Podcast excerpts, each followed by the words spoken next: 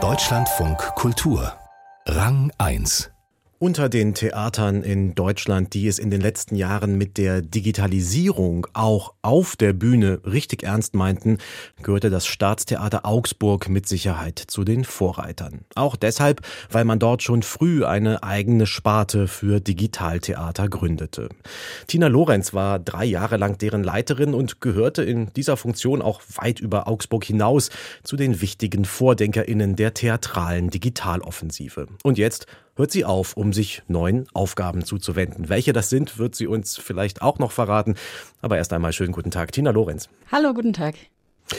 Wenn Sie jetzt mal mit den Erfahrungen der letzten Jahre heute auf den Begriff Digitaltheater schauen, was bedeutet Digitaltheater heute für Sie? Wie würden Sie das eigentlich definieren? Mm, Digitaltheater ist der Versuch auszuloten, äh, mit welcher Art von Technologie wir die Geschichten erzählen können, die wir auch auf unseren Bühnen erzählen und welche neuen Bühnenformen und Bühnen wir eigentlich mit technologischer Unterstützung erfinden können. Das ist sozusagen die äh, Makroperspektive darauf. Viele, die jetzt inzwischen an Digitaltheater denken, die denken vor allem an diese unglaublich vielen Filme und ich sage jetzt auch mal ein bisschen despektierlich Filmchen, die während der Pandemie so produziert wurden, an inszenierte Videokonferenzen oder an 3D-Spielumgebungen, die teilweise ja so rechenintensiv waren, dass man seinen Avatar kaum darin bewegen konnte, ohne dass alles einfror. Haben die holprige Technik und dieses, ja, dieses Ersatzgefühl aus der Corona-Zeit, haben die den Ruf des Digitalen im Theater beschädigt? Nee, das glaube ich nicht. Also das ist eine ganz, ganz neue Form für uns. Es gibt ja tatsächlich Kunstformen, die sich ganz lange schon mit der apparativen Distribution von Kunst beschäftigen. Da ist das Theater einfach noch relativ lange sehr analog gewesen. Das heißt, wir holen jetzt einfach 50 Jahre Computergeschichte auf, wenn man so sagen will. Und dass das jetzt nicht von Anfang an sofort perfekt funktioniert, ist ja klar. Unsere Infrastruktur war da lange gar nicht drauf ausgerichtet. Und auch die Skills am Theater waren gar nicht da. Und das muss man jetzt einfach alles erst entwickeln. Aber das ist total normal. Also nach der ersten Oper hat ja auch keiner gesagt, na ja, Monteverdi, das war jetzt ganz schön, ne? Aber jetzt machen wir mal wieder ordentliche Sachen. Sondern es muss einfach sich entwickeln und das dauert eine Weile. Das heißt, das Digitale am Theater ist letzten Endes auch nichts anderes als eine Erweiterung der Drehbühne oder der elektrischen Scheinwerfer oder so? Nee, das würde ich so nicht sagen, sondern es bildet sich tatsächlich, glaube ich, auch eine andere Ästhetik raus. Eine, die eben durch die Technologie sich nur ausbilden kann.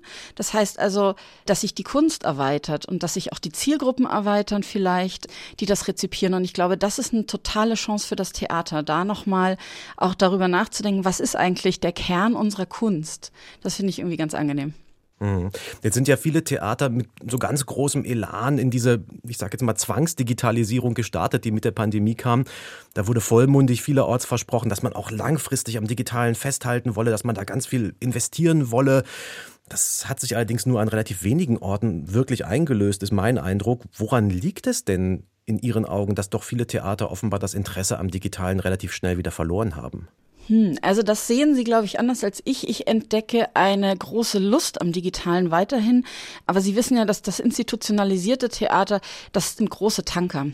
Und Sie haben dann so ganz realpolitische Begrenzungen wie den Stellenplan.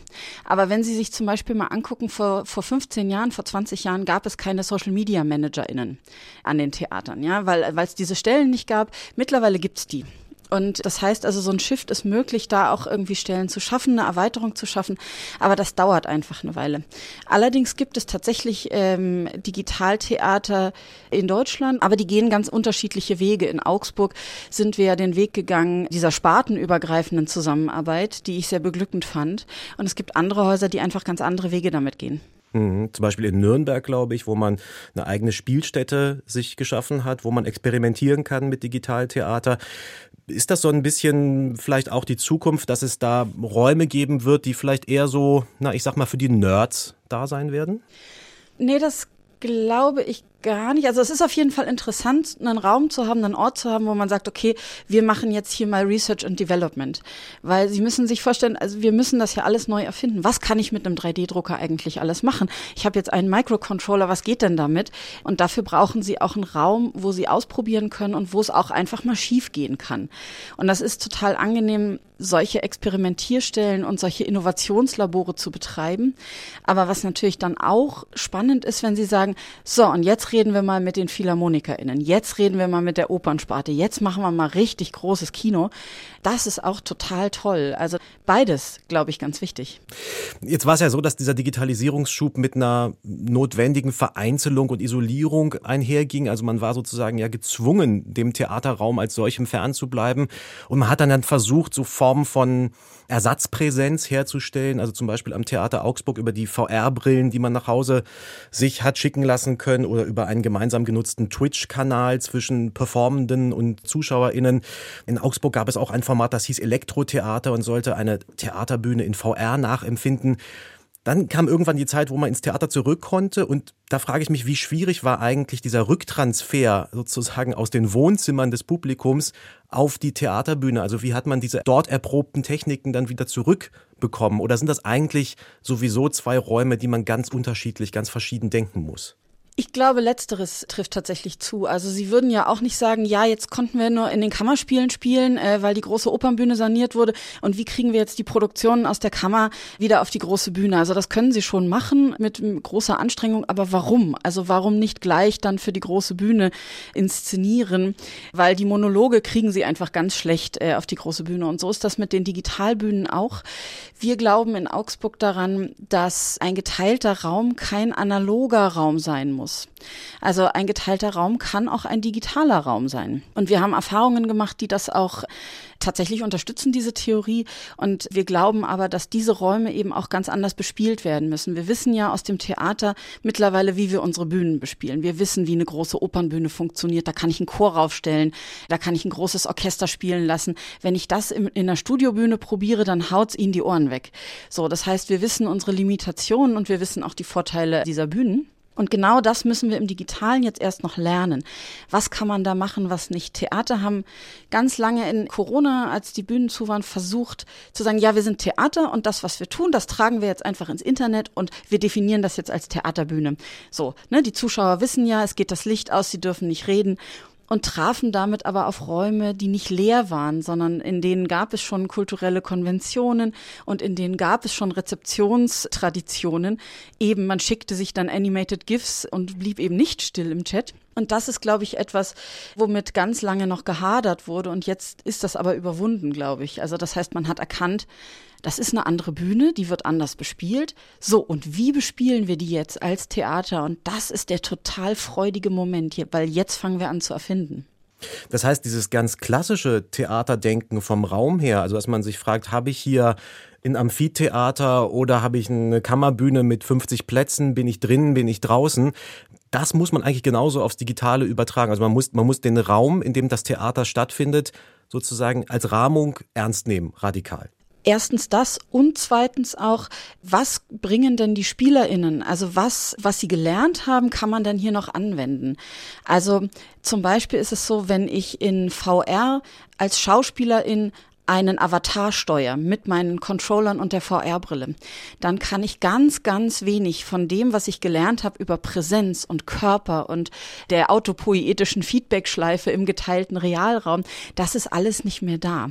Sie können auch jetzt nicht anfangen hier mit Stanislavski und äh, naturalistischem Theater, weil das bietet einfach dieser VR-Raum überhaupt nicht, sondern sie machen de facto Puppentheater.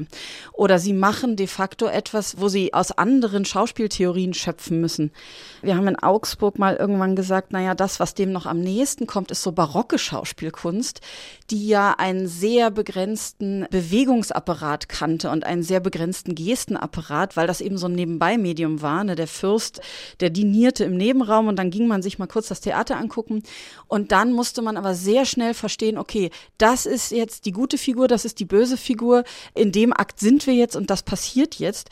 Das war hochkodifiziert und das funktioniert tatsächlich tatsächlich viel, viel besser als so ein naturalistisches Einfühlmoment möglicherweise.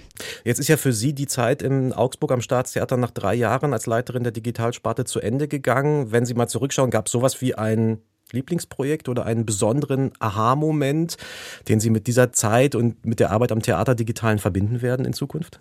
Oh, so viele. Also wir haben Ballett mit Industrieroboter getanzt, das war ziemlich aufregend. Wir haben äh, Augmented Reality gemacht, das war aufregend. Aber ich glaube, das Aufregendste war tatsächlich das Elektrotheater, weil wir da eben eine komplett neue Form gefunden haben, wie wir live im virtuellen Raum miteinander Theater spielen. Das heißt also, das Staatstheater Augsburg ist Metaverse ready mit diesem Projekt. Wir warten jetzt noch aufs Metaverse sozusagen. Das ist noch nicht da. Aber wir haben nämlich gelernt, dass das überhaupt keinen Sinn macht, die Architektur nachzubauen in VR. Das ist ja totaler Quatsch, wenn mein Avatar sich dann auf so eine, äh, auf so einen virtuellen Stuhl setzt und in so eine virtuelle Guckkastenbühne guckt. Das ist ja total Blödsinn, sondern wir haben ganz radikal nochmal angefangen zu überlegen, was ist Theater, wie funktioniert die Mechanik von Theater und haben dann angefangen, über verschiedene Rollen zu arbeiten. Und das war mega beglückend, weil wir ein Team hatten eben, ich kam vom Theater, meine zwei Entwickler kamen eben nicht aus dem Theater und wir haben uns da sehr gut einfach durch unser Unverständnis auch äh, der jeweils anderen Form gegenüber anfänglich wahnsinnig gut auf etwas geeinigt, was, was wirklich ein tolles Projekt war. Und jetzt ist natürlich die Frage, die viele sich stellen, weil Sie ähm, in den letzten Jahren sehr präsent waren in der Theaterszene, was das Digitale angeht. Geht es für Sie auch in dieser Richtung weiter oder kommt was ganz Neues? Also ich bleibe dem Digitalen auf jeden Fall erhalten. Ich bleibe auch der digitalen Kunst erhalten, aber ich verlasse das Theater ein bisschen. Ab Januar 24 äh, leite ich die Abteilung Forschung und Produktion am ZKM, am Zentrum für Kunst und Medien in Karlsruhe. Und das ist eine sehr aufregende neue Aufgabe. Und ich freue mich da sehr drauf. Dann wünsche ich Ihnen dafür alles Gute und bin sicher, dass man von Ihnen weiterhin in digitalen Kontexten und darüber hinaus sehr viel hören wird. Tina Lorenz, drei Jahre lang Leiterin der Digitalsparte am Staatstheater Augsburg, seit, ich glaube, zwei Tagen jetzt tatsächlich in neuen Aufgaben. Herzlichen Dank für das Gespräch. Ja, ich danke Ihnen. Ja, und in Augsburg geht es mit dem digitalen Theater natürlich trotzdem weiter. Lukas Joshua Baueregger und Benjamin Seufert haben dort die Leitung der Digitalsparte übernommen.